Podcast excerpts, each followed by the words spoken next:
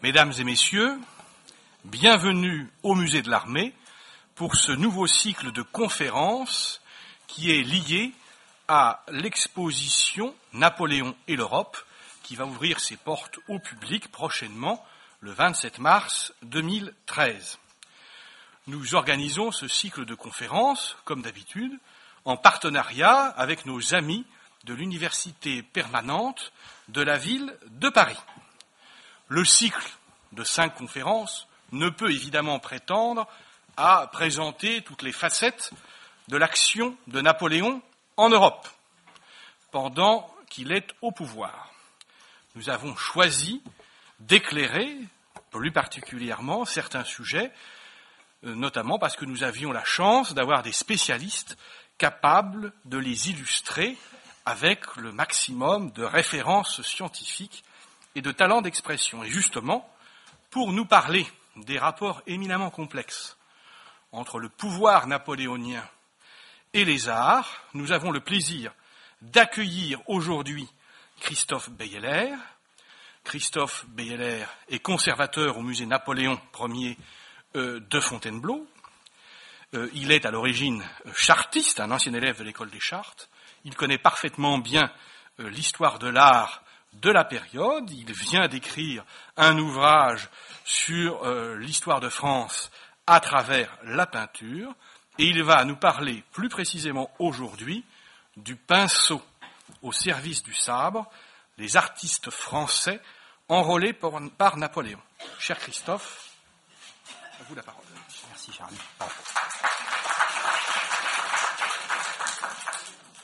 Vaste sujet, me direz-vous, de fait. La geste napoléonienne a, dans son sillage, entraîné les généraux et embrigadé les artistes.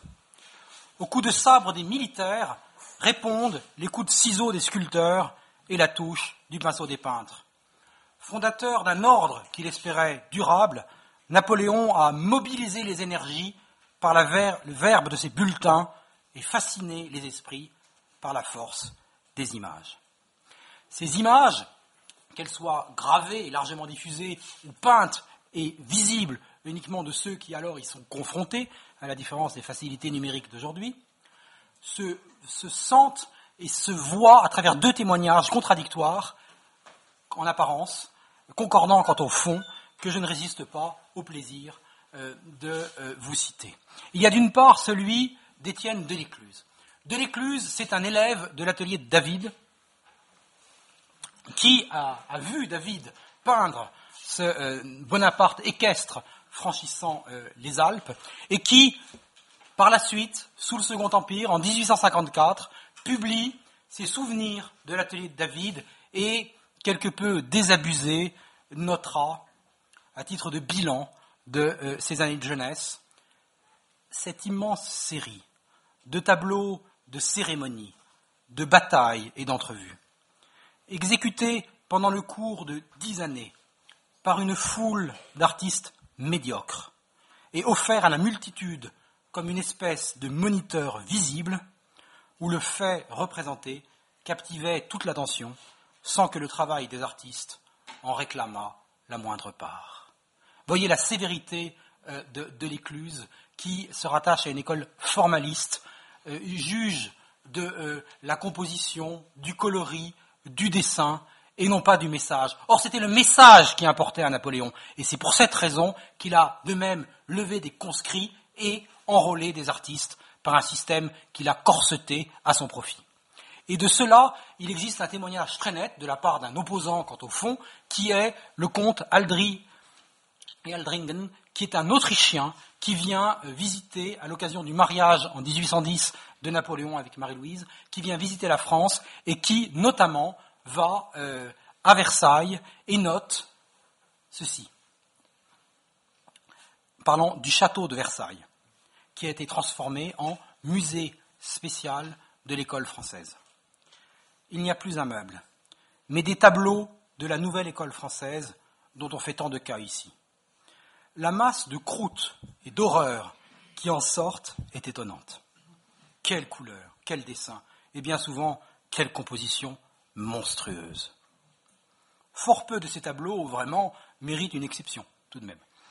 J'ai remarqué le passage du Saint-Bernard, un horrible tableau de la guerre de Vendée, il parle sans doute du débarquement de Quiberon par Hennequin, un nord-est tourmenté par les furies du même Hennequin, puis des couronnements, des traits de la vie de Napoléon. Tout en est plein. Eh bien oui, tout en est plein. C'est précisément cette saturation d'images que visait Napoléon. Et nous allons voir comment la chose s'orchestre et selon quelle logique. Tout d'abord, il y a ce grand tableau, bien connu, exécuté par euh, David, euh, dont on, sait qu'il obtint de Bonaparte suroccuper des, quelques pauses, quelques séances de pause dans l'atelier des Horaces au Louvre, et qui, ayant ébauché la tête, dira à ses élèves, dont de l'écluse qu'il rapporte, quelle belle tête il a. On précise pas, ça va de soi. Il, c'est euh, le premier consul. C'est pur, c'est grand, c'est beau comme l'antique. Bonaparte est mon héros.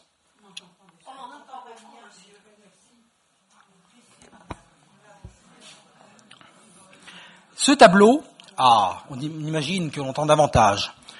Il faut vous manifester. Euh, ce tableau euh, est euh, une effigie équestre de Bonaparte. Le choix n'est pas neutre. on est dans un régime républicain et on campe là un personnage tel Louis XIV sur son cheval de bronze de la place des Victoires. C'est un tableau, et cela est révélateur, qui est commandé en 1801 par Charles IV d'Espagne. Charles IV d'Espagne, c'est un Bourbon, c'est un cousin évidemment euh, de Louis XVI. C'est un allié quelque peu contraint euh, de la France, qui est en paix euh, avec le Directoire depuis 1795 et qui est en paix aussi et en alliance avec le consulat. Et ce Bourbon, dont on sait ce qu'il adviendra, hein, la façon dont il va être détrôné en 1808 et victime avec son fils Ferdinand VII du guet-apens de Bayonne de cette année-là, eh bien, dans l'immédiat, euh, croit euh, de bon ton et euh, utile pour faire sa cour au premier consul de commander cet immense tableau. Alors, ce, on en connaît plusieurs. L'exemplaire Princeps, commandé par Charles IV d'Espagne, a été récupéré par Joseph Bonaparte qui lui succéda, et il y en a ainsi un certain nombre d'autres, dont un qui était ici aux Invalides sous l'Empire. Alors c'est un tableau très célèbre, je n'insisterai pas, le parallèle évident hein, qui est dressé entre euh, Bonaparte, euh, Hannibal et euh, Charlemagne, hein, explicitement rendu par ses incisions dans la pierre, la, le calme sur un cheval fougueux, la façon dont les trois couleurs du drapeau national sont recomposées avec en vol, les soldats qui apparaissent à l'arrière-plan comme des figurines qui sont mues par l'élan général euh, du héros, et puis ce euh, plus ultra, cet index qui est dressé vers un, apogée, vers une ascension, euh, jusqu'où ira-t-il? Effectivement, en 1801, on peut se le demander. Charles IV aurait peut-être été bien inspiré de se le demander. il s'en rendra compte en 1808. David était parfaitement conscient de la qualité de sa peinture et ne manqua pas, une fois cette effigie équestre vue euh, par euh, Bonaparte d'exiger pour les quatre répliques dont une achevée qui fut euh, exécutée de demander rien moins que 20 000 francs or pour chaque exemplaire. Ça, c'est le premier cas de figure, la façon dont le grand homme, commandé par un souverain étranger, qu'il détrônera à terme, est mis en exergue. Et on va, ça, c'est la commande étrangère. Voyons maintenant la façon dont en France les choses s'orchestrent. Eh bien, tout d'abord, sous euh, le consulat, c'est-à-dire un régime républicain, euh, même si euh, citoyen, la révolution est terminée, sous le consulat, on, on, commande, et Lucien, qui est ministre de l'Intérieur, y trempe, à l'occasion d'un grand concours en l'an 10, consacré à la paix extérieure et intérieure.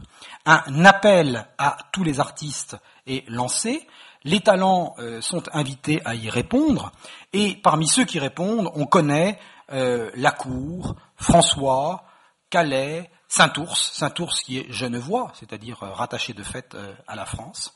Et que doivent-ils fêter? Que doivent-ils célébrer? La paix extérieure et intérieure. Alors extérieure, c'est évidemment la, paix du Lunéville et bientôt la paix d'Amiens. et intérieure, c'est bien sûr la paix religieuse, c'est-à-dire la liberté accordée à tous les cultes. Hein, c'est ça le, fond de l'affaire. Plusieurs personnes l'ont interprété. Et là, vous avez un tableau complètement inconnu euh, par Pierre Lacour, allégorie de la liberté des cultes. Et je précise bien, ça n'est pas euh, Bonaparte s'entendant avec l'Église catholique, mais allégorie de la liberté des cultes, où vous voyez sur un autel, et Dieu sait que ce thème de l'autel et du serment a été exploité euh, depuis la Révolution, vous voyez sur un autel une figure qui est drapée de bleu de blanc avec un liseré rouge, recomposant là encore les couleurs nationales, sommé d'un casque tel que Minerve, mais un casque qui euh, euh, se termine par un coq français, euh, songé à l'ordre français conçu par Lebrun pour la Galerie des Glaces à Versailles. À, l'arrière-plan, vous voyez ces scènes de désolation, de massacre, de crimes, d'incendie et de pillage, la dissension euh, et euh, les querelles civiles et intestines qui sont reléguées à l'arrière-plan par l'action pacificatrice du premier consul, une sorte de trouée divine avec euh, en son sommet un, serpent engoulé, hein, le perpétuel recommencement, qui est un, un symbole maçonnique très prisé en ces temps de consulat, euh, L'au-dessus flotte deux, flotte deux figures euh, allégoriques, l'une qui est la justice, reconnaissable à sa balance, et qui tient elle aussi ce euh, serpent euh, engoulé, l'autre qui est la prudence, vous voyez son miroir qui lui permet de, de voir à l'arrière et donc de ne pas être pris au dépourvu, alors que derrière, quatre figures tiennent l'une un cœur de la concorde, l'autre la cornucopia, la corne d'abondance de la prospérité permise par la paix, l'autre, la, la, troisième, euh, un lys, évidemment aucune allusion à la royauté, mais à la candeur, à l'innocence, et enfin un œil, un œil hein, de Argus qui, qui veille. Tandis que euh, euh, au sol, vous voyez des figures couchées, un, mahométan, il s'agit de la liberté des cultes en général, et puis sur euh, le côté euh, droit euh, de l'œuvre, des figures qui sont davantage européennes. Tout à la droite, cette personne qui porte une fraise, c'est un pasteur huguenot, allusion à, aux, pasteurs de, Genève qui sont des chauds partisans du consulat, tandis que d'autres figures, notamment cette femme de profil, est une, reprise traditionnelle de la figure de la charité, euh, des petits jeunes hommes sont des figures de catéchumènes, comme Granet pouvait en peindre à la même époque euh, à, Rome.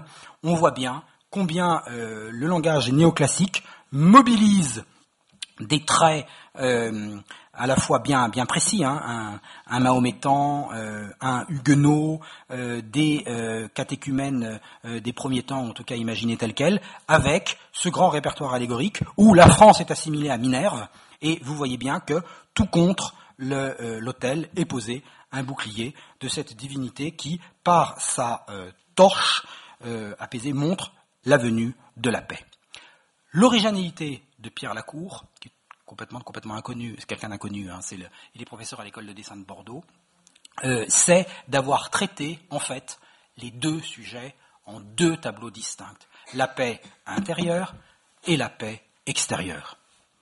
Cette paix extérieure, il euh, décide évidemment euh, de euh, l'exprimer par Mars, Mars qui, monté sur son char, un bige, s'apprête à partir en guerre et qui est arrêté dans son mouvement par une figure de Minerve assimilable à la France, qui lui tend un rameau d'olivier de la paix et l'arrête dans son élan, tandis que, sur le côté gauche, trois figures, comprendre bien sûr la peinture, la sculpture et l'architecture, euh, les arts réunis, euh, se euh, consolent, la guerre va bientôt cesser et la paix permettre la floraison de leurs arts, ce sentiment que partage aussi Mercure, dieu du commerce et des voleurs, reconnaissable à son pétase sur la gauche.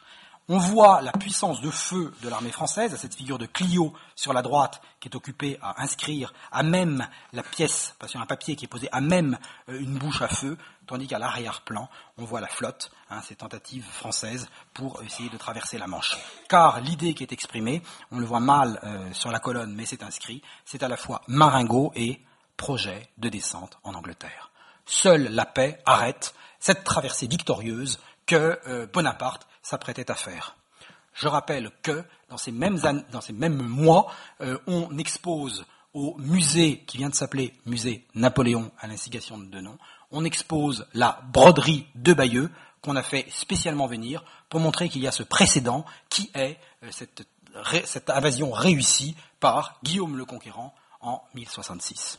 Donc on s'enracine dans l'histoire et euh, la cour, par cette, ces, deux grandes euh, compositions allégoriques, signe quelque chose de tout à fait original. Il ne sera pas retenu, Calais sera récompensé, Saint-Ours aussi, et puis on passera à autre chose, parce qu'il y a tant de gloire glanée sur tant, dans tant de combats et tant de fronts, que, eh bien, il y a une espèce de course à la production qui fait que les œuvres vont euh, se succéder on campe à la fois des faits et bien sûr l'effigie du souverain. Et là, Gérard euh, exécute au lendemain du sacre, tout début 1805, euh, cette grande euh, composition d'impérator en habit du sacre, tenant son sceptre dans sa... M'entendez-vous distinctement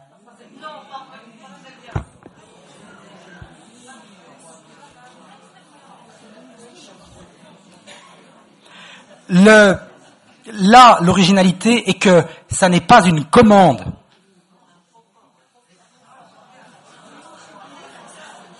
Ce n'est pas une. On va, on va faire des essais euh, par espace. M'entendez-vous mieux comme ceci ou comme cela? Gérard euh, reçoit commande de Talleyrand, qui est ministre des Relations extérieures en 1805, de cette effigie, à l'origine peinte pour l'hôtel des relations extérieures à Paris, puis les représentations diplomatiques d'importance. L'empereur, séduit par ce portrait, va en commander des euh, multiplications qu'il va en plusieurs temps euh, diffuser, et notamment auprès des grands dignitaires en 1809, ainsi celle du euh, adressée au cardinal Fesch, qui grand dignitaire en tant que grand aumônier de l'Empire. Et là, on voit euh, ce personnage, évidemment, euh, vêtu de euh, cette tunique richement frangée d'or et richement brodée, revêtu de ce grand manteau fourré d'hermine, qui forme une longue traîne, entre le trône d'une part et un tabouret sur lequel repose un coussin sur lequel est posé l'orbe crucifère de son pouvoir impérial, titre qu'il ressuscite, hein, à l'instar de la statuette de bronze carolingienne du trésor de la cathédrale de Metz, ainsi que la, euh, main de justice, qui, comme chacun sait, est un bâton, de chantre euh, du XIVe siècle recomposé. Et là, cet euh, impérator s'impose dans, ce qu'il domine, c'est-à-dire le, ministère des Relations extérieures, ses dépendances, ses proches, sa cour et, à terme, ses alliés on sait qu'un des plus beaux exemplaires est conservé euh, à Dresde, euh, adressé euh, au roi de Saxe, son indéfectible allié. Ça n'est pas tout de représenter le souverain, encore faut-il aussi représenter ses hauts faits. Et en mars 1806, Dominique Vivant Denon, directeur du musée Napoléon, s'y emploie et passe une grande commande des hauts faits de Sa Majesté, euh, à l'intention pour orner la galerie de Diane aux Tuileries. Et parmi ces hauts faits, il est un tableau qui est euh, commandé à De Marne et Dunouy, l'un étant spécialiste de figures et de scènes de genre, l'autre de paysages, et on voit la combinaison des deux ici, qui est la rencontre de Sa Majesté l'Empereur avec Sa Sainteté en forêt de Fontainebleau le 25 novembre 1804 c'est-à-dire quelques jours avant le sacre. Hein. Vous savez qu'on a mis le, pape a quitté Rome à regret, ayant la main forcée. Il a traversé tranquillement euh, les États de l'Église. Euh, là, euh, le royaume d'Étrurie, qui est un État, une curiosité, les, grands-ducs de Toscane, Habsbourg, avaient été refourgués au nord, étaient devenus duc de Würzburg. Le, il avait, Napoléon, Bonaparte avait implanté ici des branches cadettes des Bourbons en tant que roi d'Étrurie qui fête euh, on continue, puis sitôt quitter la Toscane, eh bien on arrive bien sûr en territoire français, français, euh, le Piémont étant directement annexé, on s'arrête à Turin, on franchit les Alpes, on arrive à Lyon, et là, il est câliné par euh, le cardinal Joseph Fesch, qui en tant qu'archidiacre renégat d'Ajaccio et jacobin a quelques diverses choses à se faire pardonner, défroqué sous la terreur, renfroqué au lendemain du 19 Brumaire, euh, devenu en 1801 archevêque de Lyon, cardinal en 1803, lequel Joseph Fesch a à cœur de bien faire les choses. Et puis, sitôt quitté Lyon, eh bien en voiture, le, on, on, on cahute, cahote, quinca le pape, direction Paris, et il y a cette étape de Fontainebleau pour le requinquer. On remeuble précipitamment en 19 jours, dit euh, Fontaine dans son journal, euh, le château. Ce fut fait comme par enchantement, précise-t-il. C'est-à-dire tout le mérite lui en revient. Et euh, le, on arrive, le pape arrive aux abords de Fontainebleau. Et là, chose tout à fait étonnante, voyez la façon dont, offert à tous les regards, dans un lieu on ne peut plus public, qui est la galerie de Diane aux Tuileries, voilà la façon dont on représente la rencontre du pape et de l'empereur, et à en suivre le titre, de l'empereur et du pape, plus exactement. On voit euh, de euh, trois quarts avantageusement euh, camper l'empereur, en regard de profil Pissette, le côté valorisant de la couleur blanche par ce puissant destrier, tandis que de l'autre côté, on a le fourgon noir de la voiture qu'a conduit l'empereur. la réalité des choses, on, la connaît, hein, à la croix de Saint-Hérem, il y avait entre les deux une flaque de boue.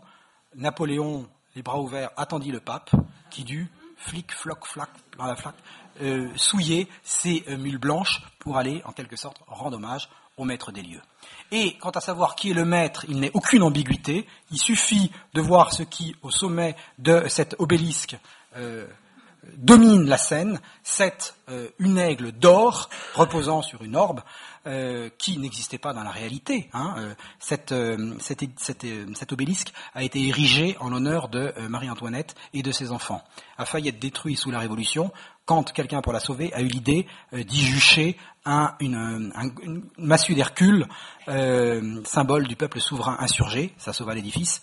Et là, les, peintres ont l'astuce de donner la clé de la scène, qui est cet aigle d'or, qui n'a jamais, jamais, jamais existé. Hein. Donc c'est un, identifiant euh, euh, extrêmement explicite euh, et signifiant, et qui répond, vous voyez, à, cette borne démesurée qui est sur la, droite, alors qu'il y a par ailleurs un jeu de triangulation assez subtil entre, d'une part, le gendarme qui est derrière le fourgon, le, gendarme c'est hein, la poigne, le cuirassier qui est face à euh, l'obélisque, et puis le chasseur à cheval qui est sur le côté, qui assure la garde rapprochée de l'empereur. C'est un empereur puissant et bien protégé. Ce message, évidemment, euh, est absolument euh, explicite et c'est celui que l'on veut donner. Hein. Napoléon connaissait très bien les usages, il s'était renseigné et il savait qu'il n'y avait pas eu de pape en France depuis le mariage de Catherine de Médicis avec, à l'époque, le second fils du roi, Henri, à Marseille, en 1537. Hein. Et en ce qui concerne cette idée de sacre, il fallait remonter au tout début de la dynastie des Carolingiens. Donc Napoléon renoue avec le passé carolingien, fait déplacer le pape, euh, et euh, euh, ce qu'on représente aux yeux de tous aux Tuileries, c'est ça.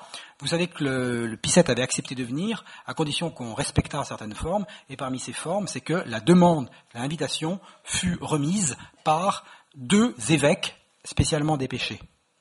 Qui vit-il arriver? Deux colonel de gendarmerie. Voilà, c'est pas neutre. Hein. Des gens comme Demande et Dunouy, quand ils peignent ceci, savent pertinemment ce qu'ils font, bien évidemment.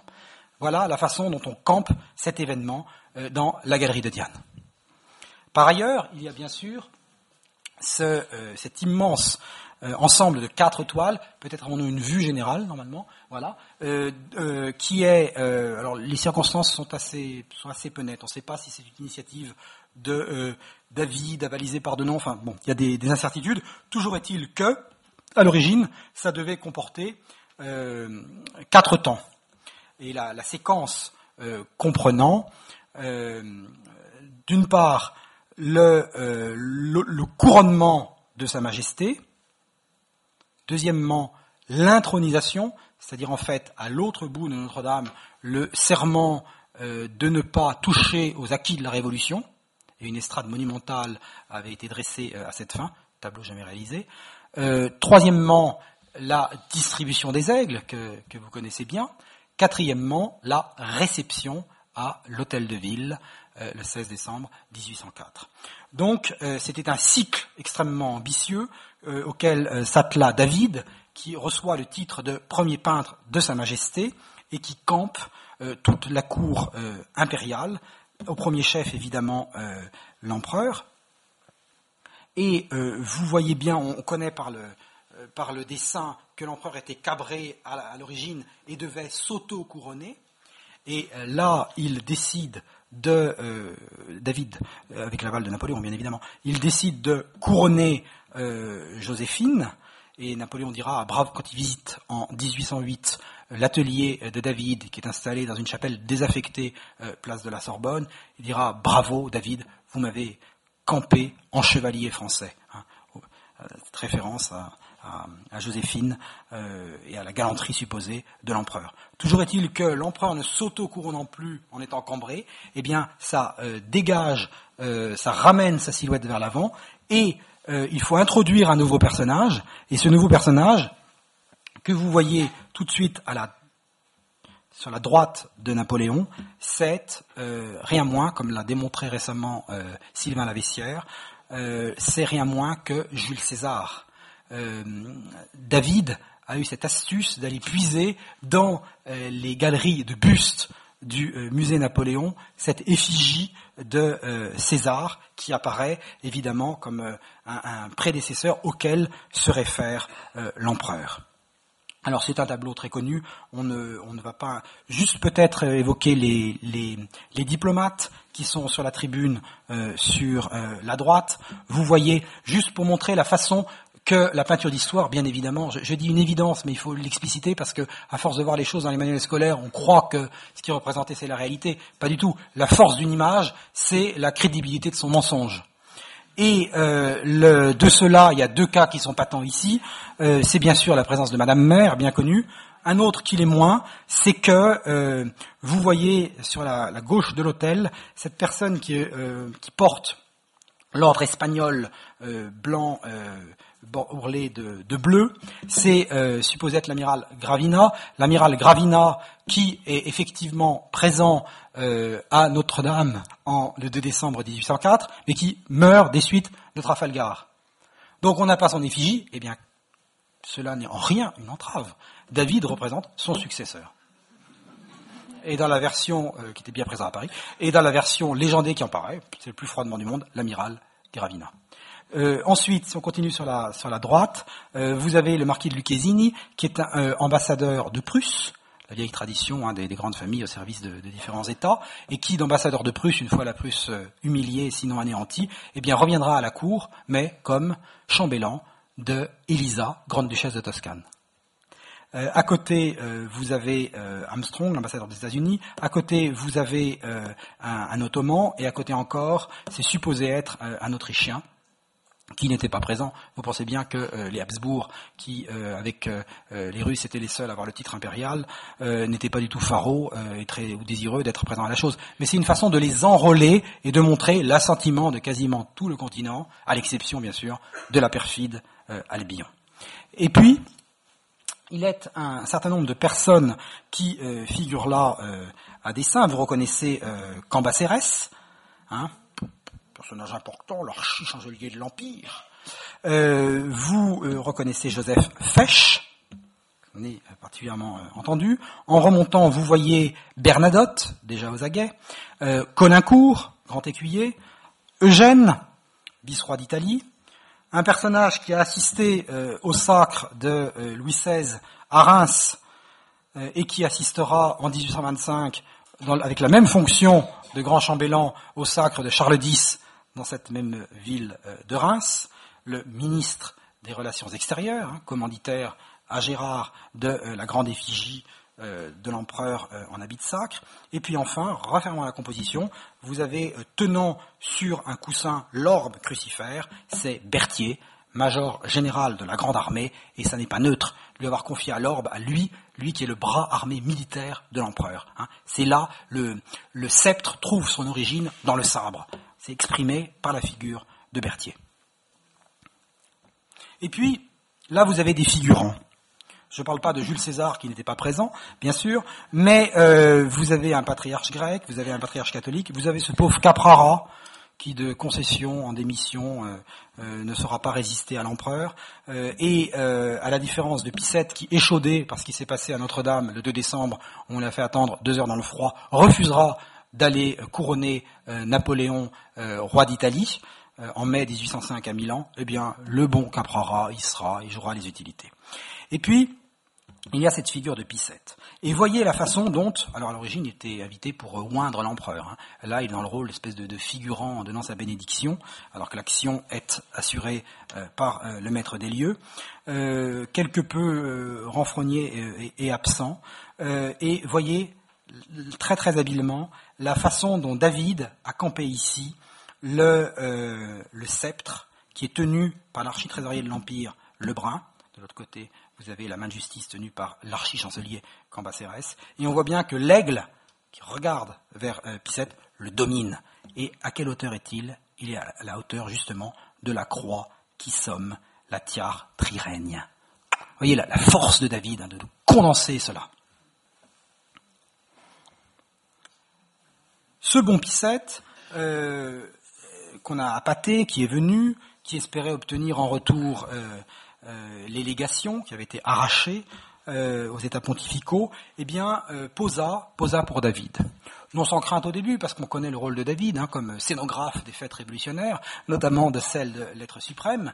David, qui, au lendemain de la chute de Robespierre, est emprisonné et qui là connaît quelques désillusions, et du coup, eh bien, ma foi, renonce à ses idées virulentes de temps de terreur et est tout fier de euh, camper euh, Picette. Et on le sait euh, par sa correspondance, et c'est assez savoureux dans la bouche d'un ancien compère de, de, Robespierre. Il dira Ah, dans ma vie, il m'aura été donné de peindre et un empereur et un pape. Et effectivement, il est séduit par cette occasion. Et il peint cette effigie. Il y en avait trois prévues à l'origine, une pour l'empereur, une pour Joséphine, laquelle Joséphine, vous vous souvenez, la, veille du sacre, a attiré son attention pour lui dire qu'il n'était pas religieusement marié, euh, et euh, un qui est censé être offert à euh, Picette, qui ne fut jamais envoyé, et qui, c'est une autre histoire, en 1822, sous la Restauration, fut envoyé au château de Fontainebleau, qui avait été la geôle dorée du pape Pie de juin 1812 à janvier 1814. Hein, donc il y a la volonté des Bourbons de montrer cette figure du martyr innocent, humble agneau. C'est une construction d'image, là encore, qui est, très très forte. Dans l'immédiat, que peint David?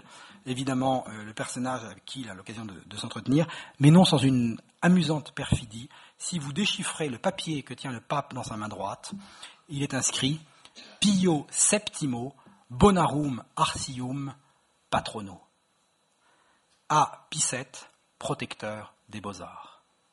Voilà le titre que l'ancien scénographe des fêtes révolutionnaires reconnaît au souverain pontife.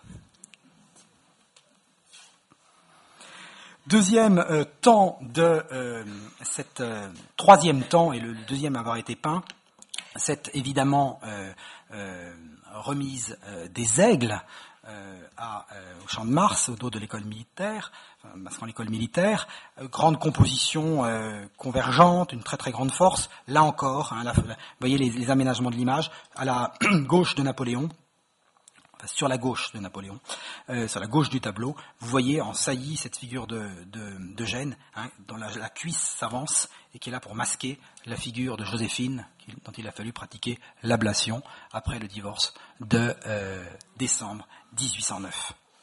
Vous voyez encore la présence d'un persan, hein, on ne sait pas trop si c'est un ottoman ou un persan, euh, Askerkan euh, ou un autre. Autre, euh, alors là, on n'est plus dans le cas d'une commande par Charles Quint d'Espagne, on n'est plus dans le cas d'une commande pour la euh, galerie de Diane aux Tuileries ou d'un grand cycle conçu par David. On est dans une commande pour un édifice bien particulier qui est le Conseil d'État, c'est-à-dire le plafond du euh, Conseil d'État. Et il faut imaginer qu'on on l'oublie trop souvent, parce que qu'est-ce qu'il est advenu de ce tableau? Ce, tableau, euh, évidemment, en 1814, est remisé en réserve. En 1837, quand Louis-Philippe aménage les galeries historiques de Versailles, il faut voir les choses en aval pour les comprendre, le, il enrôle ce tableau. Si bien que, vous voyez aujourd'hui dans la galerie des batailles cette bataille d'Austerlitz, qui est non loin du tableau qu'il a remplacé, qui est euh, l'entrée pacifique d'Henri IV dans sa capitale en 1594. Tableau qui a été mis en place sous la Restauration.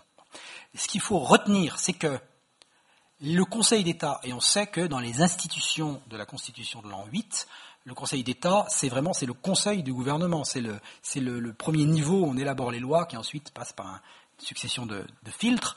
Euh, avec une division hein, entre le droit de parole, le droit de vote, euh, le droit de garantie constitutionnelle, eh bien, les conseillers d'État, c'est-à-dire des civils, qu'avaient, essentiellement, qu'avaient-ils sous les yeux Et ça, ça exprime merveilleusement l'Empire. Ils avaient une victoire de l'empereur. C'est-à-dire que là, le stratège planait au-dessus d'eux. Et évidemment, ça n'est pas neutre dans les décisions qu'on peut, qu'on peut, que les différentes commissions pouvaient, pouvaient rendre. En 1806, au Salon, figure cette œuvre complètement inconnue par Véron, qui euh, est euh, Clio narrant les hauts faits de l'impérator vainqueur et provoquant l'admiration des peuples. C'est le titre du livret du Salon. Et que voit-on? On voit sous un édicule qui est appelé Temple de la Gloire, on voit à l'arrière la grande colonnade du Louvre, allusion aux travaux qui ont été décidés par Napoléon d'achever ce que la monarchie n'avait pas pu faire, c'est-à-dire achever la cour carrée, eh bien, Napoléon y parvient. C'est le message. Et puis, on voit cette figure qui montre le buste euh, en Hermès, euh, sculpté en marbre, lauré de euh, Napoléon, avec cette, non pas un lettrage de bronze donnant son nom, mais Veni, Vidi, Vici. Concision toute césarienne pour montrer l'origine de son pouvoir. Au pied, vous avez le monogramme, lui aussi lauré, l'aigle, les rotuli, allusion euh, à la bibliothèque du Vatican qui fit l'objet de très nombreux emprunts, le, euh, miroir euh, de la prudence, la lampe de l'étude et un, petit socle sur lequel il y a une couronne et NI Napoléon Imperator. Tandis que les peuples entiers, et pas simplement les peuples d'Europe, font part de leur admiration. On peut reconnaître un Ottoman, un euh, Chinois rasé, un Indien généreusement emplumé, un, euh, Africain et jusqu'à un Chinois qui porte un euh, bonnet orné d'un dragon. Évidemment, un Européen, celui qui pose la main sur cette espèce d'autel, le concours de tous les peuples admiratifs de la puissance de Napoléon le Grand, dont les hauts faits sont je n'invente rien, c'est la, tablette de l'histoire. Hein. Voyez euh, Clio qui, de son stylet, a inscrit en haut de cette table Napoléon le Grand, et ensuite l'énumération des fastes de l'empereur. Alors ces fastes, eh bien, chaque nouveau conflit euh, apporte de nouvelles victoires, et euh, une des scènes qui est peinte par le talent de Meignet, Charles Meignet, c'est l'entrée à Berlin en octobre 1806 après Jena et Erstadt, du vainqueur. On voit cette, habile composition, la force euh, de l'arc euh, de la porte de Brandebourg, euh, sommé de ce quadrige de bronze mis en place en 1791. On, assis sur un cheval blanc, mis en valeur, protégé par un chasseur à cheval de la garde. On voit Napoléon dans son habit vert de colonel des chasseurs à cheval de la garde, suivi de son état-major. Que nous dit le livret? Le livret est extrêmement laconique, le livret du salon. Il nous dit L'empereur a à ses côtés Sa Majesté, le roi de Westphalie.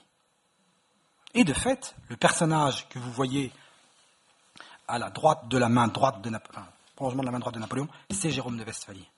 Or, s'il y a un personnage qui n'était pas là, c'était bien sûr Jérôme. Tous les autres y étaient. Le seul fait que le livret le précise, est un indice. Vous avez, alors on, pourrait reconnaître, il y a Bessières, il y a Davout, euh, il y a euh, Soult, et il y a Berthier, bien sûr. Mais celui qui n'y est pas, c'est celui qui est en évidence mis par le peintre. Pourquoi? Parce que, entre-temps, il y a eu le traité de Tilsit en juillet 1807, cet accord avec le tsar Alexandre, et cette création ex nihilo d'un nouvel État euh, qui est ce royaume de Westphalie, qui, qui associe des euh, lambeaux arrachés à la Prusse dont Magdebourg, le Brunswick et la Hesse. Et l'idée est bien sûr de montrer que ce euh, Jérôme de Westphalie est un roi légitime et qu'il a participé à la conquête, que c'est pas simplement le Benjamin qu'on a doté d'un trône, que par ses hauts faits militaires, il mérite son euh, euh, l'état qui lui a été donné. Et voilà ce que les, visiteurs, et pas seulement français bien sûr, du salon de 1808 pouvaient voir. Les choses se poursuivent. Vous savez que cette lutte avec Alexandre, hein, une grande affaire, eh bien, euh, après des tableaux, on a vu plusieurs cas hein, des commandes, eh bien là, c'est le cas particulier d'un concours. Et ça, c'est très rare. Des concours, euh, il y en a eu deux, orchestrés par Denon, qui étaient foncièrement hostiles au concours, et là, il a dû passer par un concours qu'il a complètement biaisé et pipoté, mais là n'est pas la question. Euh, pour la bataille des lots, sanglante mêlée et tuerie dans un cimetière, hein, bien connu, eh bien, on, on commande, on commande sur le champ de bataille on commande au lendemain même de la tuerie, on commande cette, un tableau qui s'appelle Lendemain. C'est pas la bataille des lots, c'est lendemain de la bataille des lots, 9 février 1807. Et Denon, alors Denon, quand il s'agit d'aller d'aller faire des radios artistiques, il est toujours partant, bien évidemment. Euh, quand il s'agit d'être au cœur d'un champ de bataille, là, il est beaucoup moins. Euh, mais Denon, c'est un, une espèce de charognard graphique. Euh, c'est-à-dire que quand les, les, armes se sont tues, Denon applique et prend des croquis topographique de, ou de lieux particuliers, de, détails, de, et hop, il a cette espèce de moisson qui sont autant d'éléments que qu'il peut fournir aux artistes qui vont être, qui sont censés, qui vont recevoir commande de grands tableaux, ou bien, dans ce cas-ci, de concours. tout cela est mis à leur disposition à Paris pour que euh, euh, euh, les artistes travaillent. Et là, évidemment, Denon va faire, il a déjà son idée de qui doit gagner le concours, et il définit des dimensions qui sont exactement celles des pestiférés de Jaffa, par gros, de façon à ce que le, tableau soit comme un pendant. D'un côté, on était dans l'Orient lointain avec euh, Bonaparte dans un rôle thaumaturge, soignant ses propres soldats. Là, on est Bonaparte enfoncé dans l'Est lointain euh, européen qui euh, dit à ses médecins de soigner des, des, Russes blessés. Car de blessés ici, vous ne, de blessés ou de morts, vous ne voyez que des Russes. Il n'y a pas un uniforme français. Des Russes parfois fous de douleur, hein, tels que celui qui se refuse aux soins que quelqu'un du service de santé veut lui, veut lui apporter. Et puis, alors c'est le regard de, l'empereur hein, qui, qui, qui, plane au-dessus, cette allégeance qui est donnée par ce lituanien, et ça c'est le, le, libellé même du texte du concours, hein, qui euh, un, lituanien sauvé, on voit qu'il est, est blessé euh, au bras, sauvé par les médecins français, euh, il y en a un autre sur la, sur la gauche, celui sur la gauche fait allégeance et dit César, tu as voulu que je vive, je te servirai fidèlement comme j'ai servi Alexandre. Et on voit donc hein, ce basculement en faveur de euh, l'empereur des Français. Bien sûr, c'est aussi une galerie de portraits. Hein. On reconnaît euh, Bessières, on reconnaît moins euh, Berthier, Napoléon, Soult, Davout, et puis un Polonais, et de profil Murat.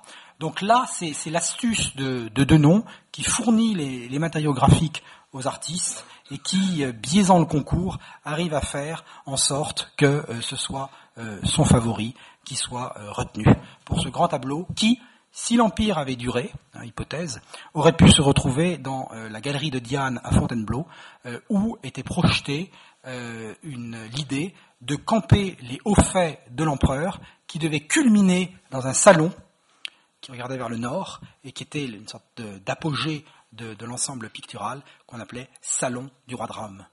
Comme si les étapes de la carrière de son père amenaient évidemment à cette monarchie transmise euh, et reçue par son fils.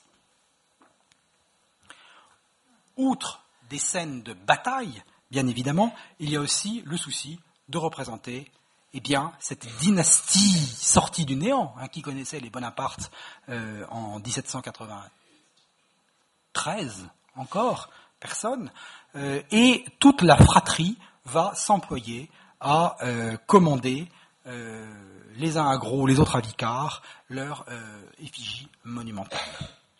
Là, l'aîné, Joseph, commande à Jean-Baptiste Vicard, Jean-Baptiste Vicard qui était en quelque sorte le, premier pinceau de l'atelier de David, hein, euh, qui lui aussi était un scénographe de la fête de l'être suprême, euh, commande à Vicard, qui, passé les temps de tourmente révolutionnaire, est très soucieux euh, d'être, de visiter Rome, et à l'exposition Napoléon l'Europe, vous pourrez voir un de ses, projets conservés au Museo Napoleonico pour un, tableau campant Pissette.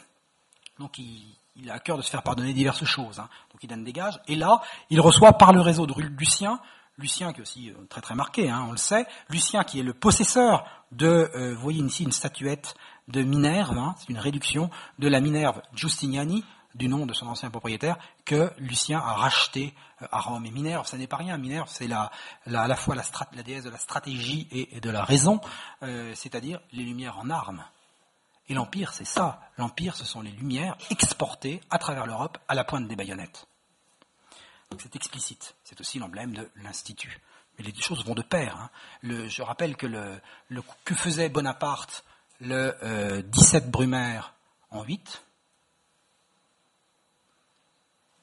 En habit de membre de l'Institut, flanqué de ses collègues, il allait rendre visite à euh, la veuve Helvétius hommage aux Lumières. Hein. Brumaire, c'est vraiment un coup d'État béni par les idéologues de l'Institut. Béni, on s'entend. Favorisé par les idéologues de l'Institut. Et dans ce euh, portrait que euh, Joseph commande à Vicard, où évidemment il apparaît, euh, comme toujours, hein, droit, c'est ce qui est souligné par le pilastre cannelé que vous voyez à l'arrière-plan, en pendant de la statuette de Minerve, vous remarquerez qu'il est vêtu en colonel des grenadiers à pied de la garde. Il est roi de Naples, il porte un uniforme français, des décorations françaises, exclusivement. Euh, en, parallèle à ses bottes, il y a bien sûr le piétement léonin de euh, la table. Et puis, vous voyez son trône de trois quarts, hein, les armes euh, du royaume des, deux Siciles, et vous voyez sur le, sur le volant à l'arrière-plan, en fait, trois génies, hein, qui euh, sont devant la façade d'un palais. Ce palais, c'est euh, le Palazzo dei Studi, l'actuel euh, musée archéologique national de, Naples, dont Joseph tient les plans. Et c'est l'idée que, eh bien, cette Europe devenue française, ou ce large pan de l'Europe devenue français, vont être fécondés par cette forme de civilisation supérieure qu'est, que, dont est porteuse alors la France impériale. C'est absolument explicite. Euh, et euh, il y a une autre version de ce tableau qui est plus large, qui est conservée aux Galeries historiques de Versailles par ce même vicar, et on voit, euh, on voit carrément entre la daperie et la façade du Palazzo dei Studi, on voit une aigle dans les cieux, une aigle qui fond vers les petits génies. C'est ça, les, euh, Joseph, qui était un, éminent protecteur de, la franc-maçonnerie, hein, qui est une des ossatures du régime impérial, euh, Joseph campe en euh, vecteur des Lumières dans l'Italie méridionale. Autre contrée, la Hollande, qui, les anciennes provinces unies, alliées de la France, hein, il y a quelque peu contraintes, envahies et alliées, devenue en 1806 royaume de Hollande, eh bien, euh, reçoivent Louis euh, pour souverain, euh, dont l'épouse Hortense a à cœur aussi par le pinceau de Gérard de se faire représenter et donc de figurer au salon de 1808. Et alors le, contexte est merveilleusement rendu. Hein. vous voyez la, façon dont à l'arrière-plan le ciel bas et lourd, pesant presque comme un couvercle, et là se fond avec une mer qui elle-même s'interpénètre avec avec les terres marécageuses de la, de la Hollande, hein, espèce de fusion des trois éléments, euh, tandis qu'au premier plan se détache la euh, fille de Joséphine, qui est porteuse des espoirs de la dynastie Barnet. Hein. Vous, nous, savez que sur le tableau du sacre, euh, on a en évidence le premier fils du couple, Napoléon Charles. Hein, c'est une façon de le pousser en avant, c'est le fils adoptif de Napoléon. Euh, le, il meurt euh, euh, en Hollande en, 1807. Et bien là, dans ce tableau, aussitôt, c'est le second qu'on pousse. Alors il est assez peu connu, hein, il meurt en, 1831 en Italie dans, une résurrection. Euh, celui qu'on connaît plus, c'est le troisième, hein, qui fait parler de lui comme prince-président dans un coup d'État du 2 décembre 51, qui a réussi, vu qu'il trempait le chef de l'État, le ministre de la police, le ministre de l'Intérieur, le préfet de police et le ministre de la Guerre. C'est une autre affaire. Le Benjamin euh, de la fratrie, euh, Jérôme Napoléon, car tous ont cette titulature. Hein, euh, à Naples, c'est Giacomo Napoleone, enfin, Giuseppe Napoleone, puis Giacomo Napoleone. En, Hollande, c'est Louis Ludwig Napoléon. En, en Westphalie, c'est Jérôme Napoléon. Et là, il commande à Gros, et c'est, il figure ce tableau portrait équestre figure au salon de 1808, il euh, commande euh, cette, immense euh, effigie avec cette double scansion sur les côtés, à la fois des combats terrestres, et vous savez que Jérôme est censé s'être illustré en, Silésie, et puis des, l'arrière-plan maritime, hein, allusion à l'expédition menée à Alger en 1805 pour libérer, moyennant rançon, des captifs chrétiens détenus dans les geôles barbaresques. Immense effigie euh, qui est toujours conservée euh, à Kassel. Hein. le roi, euh, partant quelque peu précipitamment après Leipzig, a pu évacuer un certain nombre de tableaux, mais il se trouve que celui-ci y est resté. Autre tableau qui est commandé à Vernet, alors le troisième de la dynastie, hein, non pas Joseph, non pas Karl, mais non pas Joseph, non pas Karl, mais Horace.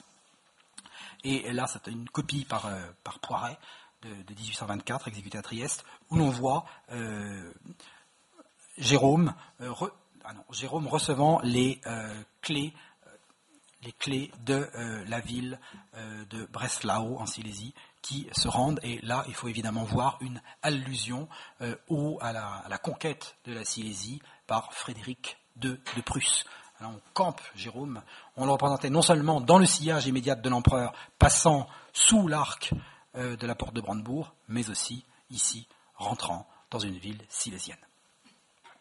Autre fait, et toujours il y a euh, ce souci de puiser dans un répertoire récent et intelligible par les sujets et les spectateurs, c'est Jérôme, durant la campagne de Saxe de 1809, euh, qui, sauve, en traversant la Mulde, sauve un garde du corps de la noyade, paradoxe. Un garde du corps est censé protéger la personne du roi, et c'est le roi qui euh, le sauve.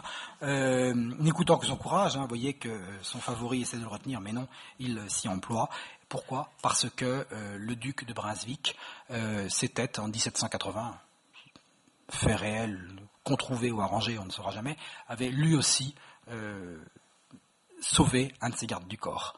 Donc par souci mimétique, ce Jérôme, qui a épousé Catherine de Württemberg, qui appartient par sa mère à la famille de Brunswick, eh bien, euh, est euh, censé évidemment mettre ses pas dans ceux de ses prédécesseurs. Ce sont des, des qui sont repris. Et là, on a ce grand euh, tableau par Louis Dupré, qui est un tableau extrêmement important, qui est conservé au musée Napoléon Ier au château de Fontainebleau et qui provient de la famille impériale. C'est une œuvre majeure parce que on a l'équivalent de la grande séquence en quatre temps qui euh, a été commandée ou poussée à la commande par euh, David euh, au lendemain du sacre. En effet, le temps, alors le sacre apparaît moins nettement, mais vous avez l'équivalent de la figure de Picette, c'est cet archevêque. On est dans des terres majoritairement calvinistes, donc on ne peut pas tellement représenter de, figures religieuses saillantes. Alors hop, on emprunte cette figure de l'archevêque d'Hildesheim, abbaye sécularisée et devenue archevêché, vous avez euh, Monseigneur von Freiherr qui est exactement dans le rôle, simplement presque passif et bénissant, de euh, Picette. Vous avez ensuite l'idée de serment, hein, d'intronisation, qui euh, transparaît en travers du geste. Vous avez surtout le troisième temps, celui que vous connaissez le plus, hein, la remise des aigles, car c'est une remise de drapeau à des régiments westphaliens, et vous voyez bien les militaires, là, avec leur grand casque à chenilles, qui prêtent serment à Jérôme. Et vous avez ce quatrième temps, ce quatrième temps qui était censé être la réception euh, à l'hôtel de ville, c'est-à-dire le concours de la population civile qui, unanime, montre son attachement à la personne du souverain. Et là, euh, c'est absolument patent. Si vous voyez la diversité euh, des personnes et d'âge, hein, il y a notamment la, grand-mère et le petit-fils, pour montrer que les trois générations convergent, et de conditions. Vous avez à la fois une femme euh, en, costume du, Hartz, et puis à l'arrière-plan, enfin, plan médian, vous voyez bien euh, un couple de bourgeoisie citadine. Quelle idée de concours. Le tout sur fond euh, d'un lieu qui n'est pas neutre, qui est l'orangerie de Cassel, qui a été aménagé en palais des États pour une espèce d'assemblée constitutionnelle tenue en terre germanique, tandis que sur une estrade, euh, la seule personne assise est Catherine, Catherine, l'épouse de Jérôme, et qui est d'ascendance germanique par les Brunswick, et qui donc montre que c'est un souverain légitime, hein, un il y a un greffon, il y a un greffon. Et puis à l'arrière-plan, vous avez, vous reconnaissez, enfin vous pouvez deviner, il y a, euh, on voit un clocher qui se dresse, et bien ce clocher, c'est euh, celui euh, de l'église Sainte-Élisabeth, l'église catholique. C'était auparavant une terre euh, absolument protestante où le culte public catholique était banni. Et là, avec la liberté des cultes, eh bien, il y a la possibilité pour les catholiques, il se trouve que Jérôme, évidemment catholique, est en Corse, d'apparaître au grand jour. Et ça aussi, c'est un, un détail que Louis Dupré a su saisir. Voilà vous voyez ces euh, habits euh, de garde du corps. Vous voyez euh, cette femme tenant un enfançon, la grand-mère, l'artisan méritant, et puis un, soldat sur, la, gauche. Autre membre de la famille important, c'est Elisa, qui est, l'aînée des, filles survivantes. Elisa, en grande duchesse de Toscane, rendant hommage à la figure du fondateur de la dynastie, hein, Laurée, euh, et qui, elle aussi, présente sa fille, Napoléon Elisa. C'est un tableau à valeur dynastique. Outre le fait qu'il exprime, bien sûr, l'attention, la Toscane est divisée en trois départements français. Hein, et on crée cette grande dignité de duchesse de Toscane, qui est en large part factice, mais qui est merveilleusement exprimée par Pietro Benvenuti, où vous voyez euh, l'aigle euh, qui est sur le côté du trône, qui broche sur la ville de Florence connaissez le dôme de Notre-Dame-des-Fleurs. Et puis Caroline, bien sûr, euh, avec euh, le, fils aîné qui porte un, uniforme de, euh, ça ne vous surprendra pas, de colonel des grenadiers à pied de la garde, hein, par mimétisme envers l'oncle. Le second qui est une sorte de nouvel Achille, et puis les deux fillettes, alors qu'à l'arrière-plan, ben, l'Etna, voilà, présage de nombreux, nombreux drames ce tableau fort célèbre par Ducis, qui représente les enfants euh, d'Hortense et de Caroline sur la euh, terrasse de Saint-Cloud, euh, jouant sous le regard de leur oncle, avec voyez, encore l'insistance sur cet enfant, hein, le second fils d'Hortense, qui est bardé, bardé de bleu et, sur lequel on attire le, regard. Et puis, nous sommes en 1810 et si on veut rester sur des, images victorieuses de l'Empire, il faut bientôt s'arrêter. Euh, en 1810, euh, c'est l'apogée euh, pour Napoléon par sa victoire sur l'Autriche, la renonciation à l'alliance russe et du coup cette union avec cette monarchie séculaire et plurinationale qui est ici exprimée par cet étonnant verre porcelané qui est une rareté absolue. Qui a été récemment préempté euh, pour le, musée Napoléon Ier au château de Fontainebleau, euh, et qui campe sous un langage allégorique cet apogée de l'Empire. En effet, que voit-on? Eh bien, euh, un hôtel, ça ne me surprendra pas, songez à la grande peinture par Véron du salon de 1806, sur un hôtel où vous avez les chiffres entrelacés N et L, Napoléon Ludovica, montré par un petit angelot tenant une croix, alors que veille un lion, le lion de la force, qui ne demande qu'à se réveiller, à s'exprimer, mais là, on est en temps de paix. Vous avez deux figures féminines, deux allégories qui s'étreignent. L'une, à gauche, c'est la France. On le reconnaît à son grand manteau euh, pourpre qui est euh, brodé euh, d'abeilles. L'autre, c'est l'Autriche, qui prête un serment de concorde. On connaît la sincérité de Metternich, qui lève son verre au printemps 1811 en disant Au roi de Rome.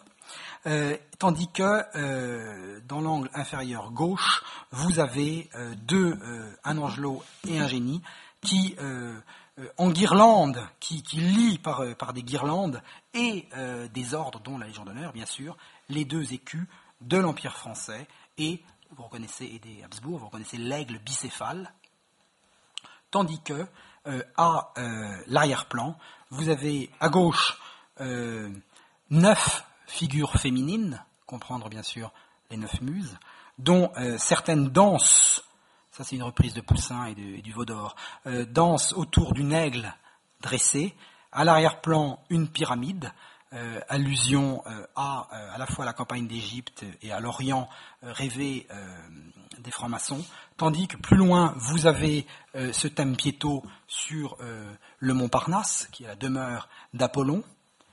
À droite, euh, vous avez une charrette, un soc, des ruches, dit ruches d'abeilles, allusion à l'activité industrieuse et à la prospérité de l'agriculture que permet le régime impérial, un palmier, écho possible à la pyramide orientale sur la gauche, tandis que dans le ciel, eh bien, ce apparaît euh, l'arc-en-ciel de euh, la miséricorde, de cette ère nouvelle qui chasse les nuages lourds de la discorde.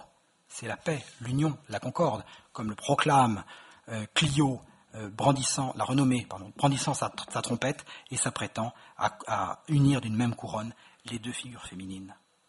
En présence de qui? En présence de cette femme que vous voyez assise sur un cheval tenant un sceptre. Et cette femme, c'est rien moins que l'Europe. L'Europe, cette Europe pacifiée, cette Europe presque déjà régie par Napoléon, qui assise, alors que la France et euh, l'Autriche sont dressées, l'Europe assiste à cette union. Voilà, en guise d'introduction, à cette magnifique exposition Napoléon et l'Europe.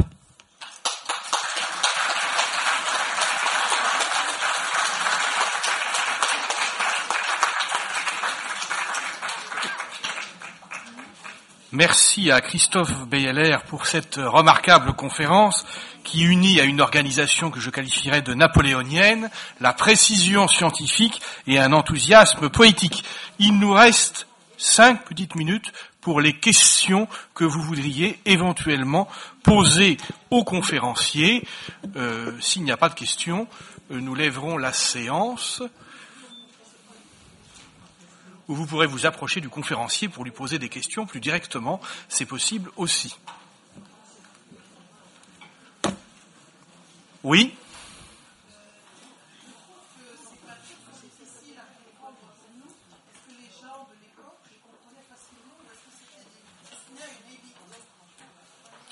comme toujours, euh, les, les, œuvres sont encodées, donc peuvent euh, les, euh, les décrypter ceux qui ont la clé. Voilà, tous, tous ne l'ont pas. Euh, le, certains l'avaient. Euh, voilà.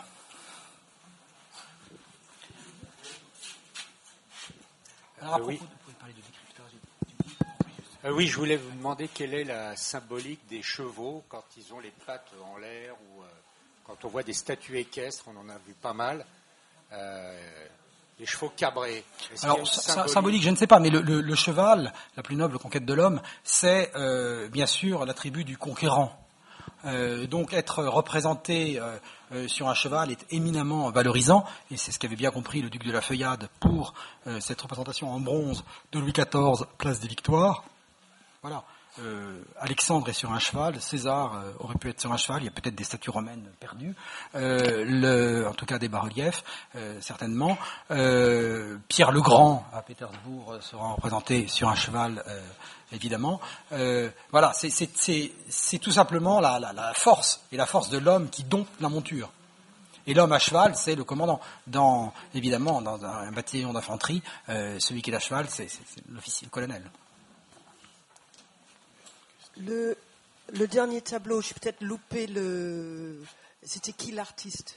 Alors, c'est un tableau qui n'est pas, signé, qui est probablement sorti de euh, la manufacture de Dagotti, hein, par comparaison avec d'autres exemplaires qui sont conservés euh, dans les collections de la Manufacture nationale de Sèvres, on euh, peut le déduire. c'est une œuvre dont on ne connaît pas la provenance, hélas.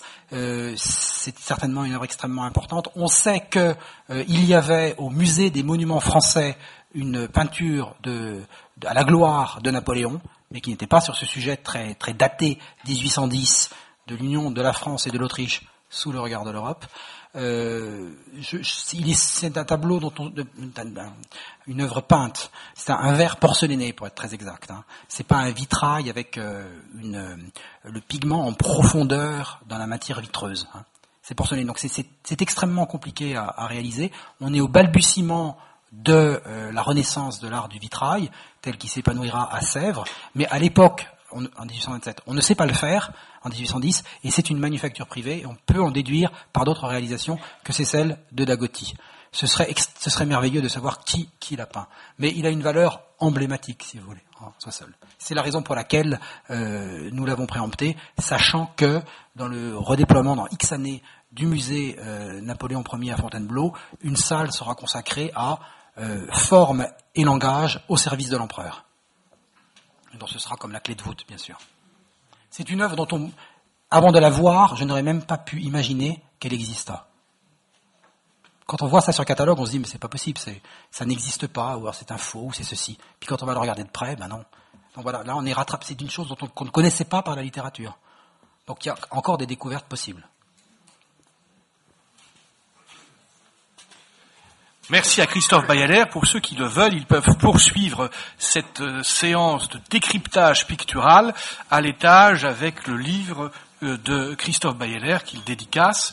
Je vous remercie de votre attention et je vous dis, euh, je vous donne rendez-vous au 6 mars pour la prochaine conférence avec Jacques-Olivier Boudon sur quelles sont les idées européennes de Napoléon. Merci de votre attention et à très bientôt.